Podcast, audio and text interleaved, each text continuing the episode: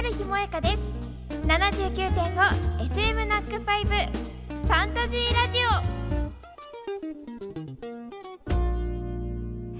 インタマ 379.5FM ナックファイブ春日萌香がお送りしているファンタジーラジオ。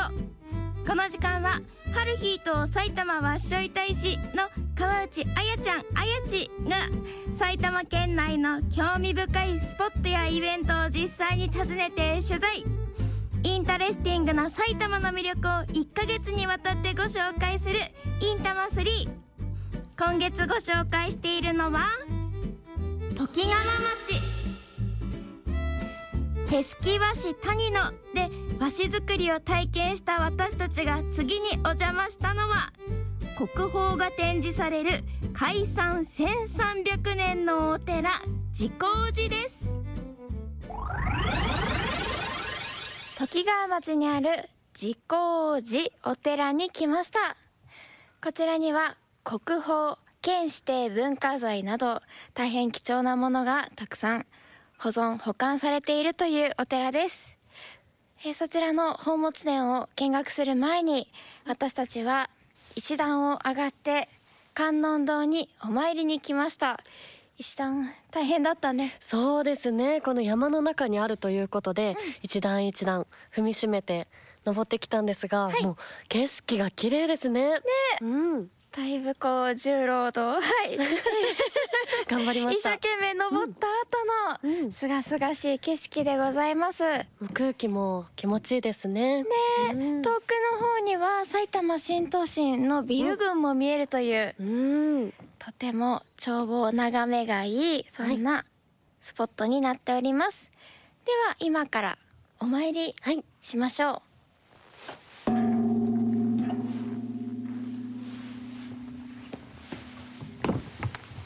木の階段を上がります。観音堂の前のお賽銭箱にお賽銭入れて。こちらの観音堂の特徴としまして夜嵐の名馬と言われている馬のこの木の像ですねが天井に吊るされているというところですね、えー、白くて大型犬より大きいくらいのサイズですね、の、えー、木の馬の像があります。私たちがお参りしましたこちらの観音堂ご本尊が木造千手観音龍像ということで、木でできた観音様です。天武天皇の時代に創建されたということなので、はい、ね、歴史ある。はい、うん、観音様です。この堂内には木造の毘沙門天龍像が祀られているということで、うん、先ほどハルヒーさんがおっしゃっていた夜嵐の名馬が安置されている外人の前にはびんずる尊者座像、はい、があるということで。おびんずる様ですね、うん、撫でるとね撫でたところが元気になると言われている、うん、おびんずる様もいらっしゃいました、はい、え他にも風神雷神をはじめたくさんの彫刻が彫られているというのもとても貴重な観音堂となっております、うん。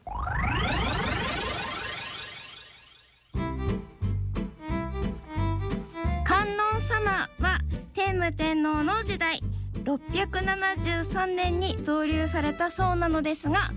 本堂は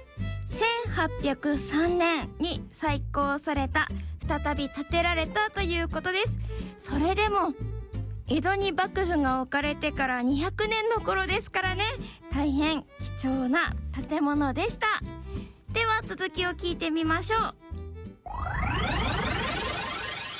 自光寺宝物殿拝見してきました。大変貴重なお宝がえたくさんありました。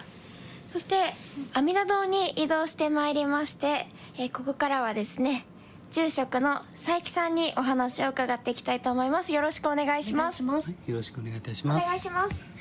先ほど宝物殿にお邪魔したのですがその中でいろいろと国宝だったり重要文化財がある中で県の指定文化財という徳川家康の画像私たちもよく見たことがあるような有名な画像があったのですがそちらはどういったものなんでしょうか、えー、こちらですけどもね、えー、家康の画像になりまして昔はですね教科書にも使われてたと言われているものになります。ありがとうございます。他にもね貴重なものがたくさんありましたよね。はい。自光寺経というこちらは装飾法華経神下本というお経の書かれたものがありました。国宝なんですよね。そうですね。これは日本三大装飾経ということになりまして、はい、鎌倉時代に書かれたものになります。よく皆さんがご存知のは平家農協っていうね厳島神社にあるものと静岡の鉄舟寺というね久能山にあるもの。久能寺経。それと自光寺経が日本三大装飾経ということになりましてこれがですねお経が着飾ってるものというんで装飾をされてるというものになりまして一人が一品ずつ書いてるんで一本行という形になりますね。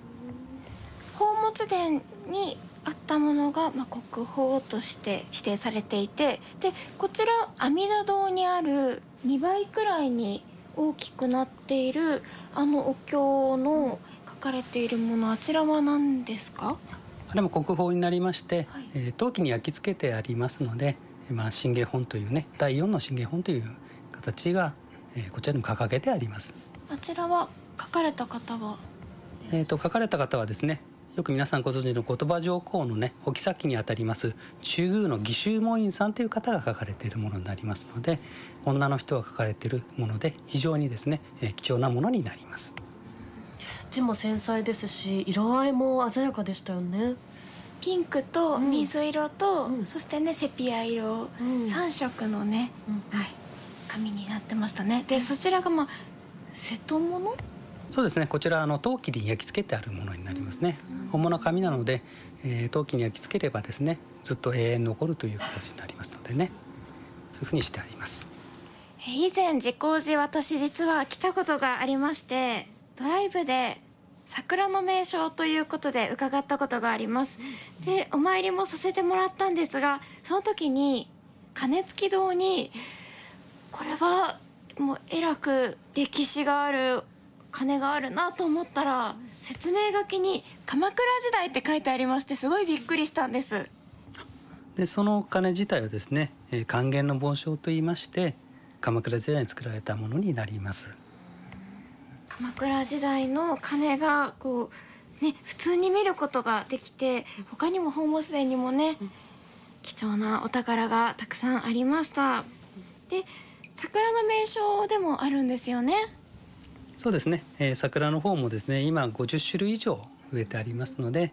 えー、まあ3月からですねゴールデンウィーク近くまでは今楽しめるようになっています。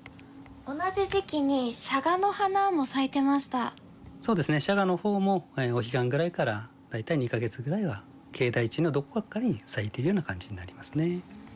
風景も楽しめて歴史もね好きな方も楽しめるという自光寺にねぜひドライブがてらいらしていただきたいですね。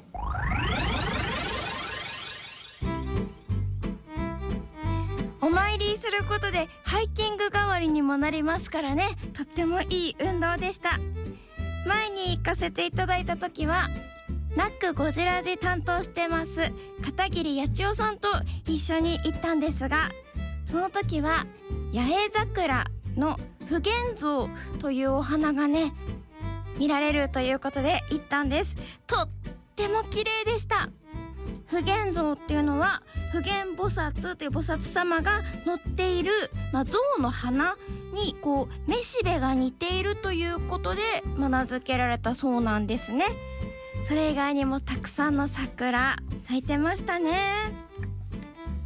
来週は平日にもかかわらずオープンからお客さんが次々と来店するお豆腐屋さんをご紹介します。インタマ3は Spotify などポッドキャストでも配信していますのでぜひチェックしてくださいね。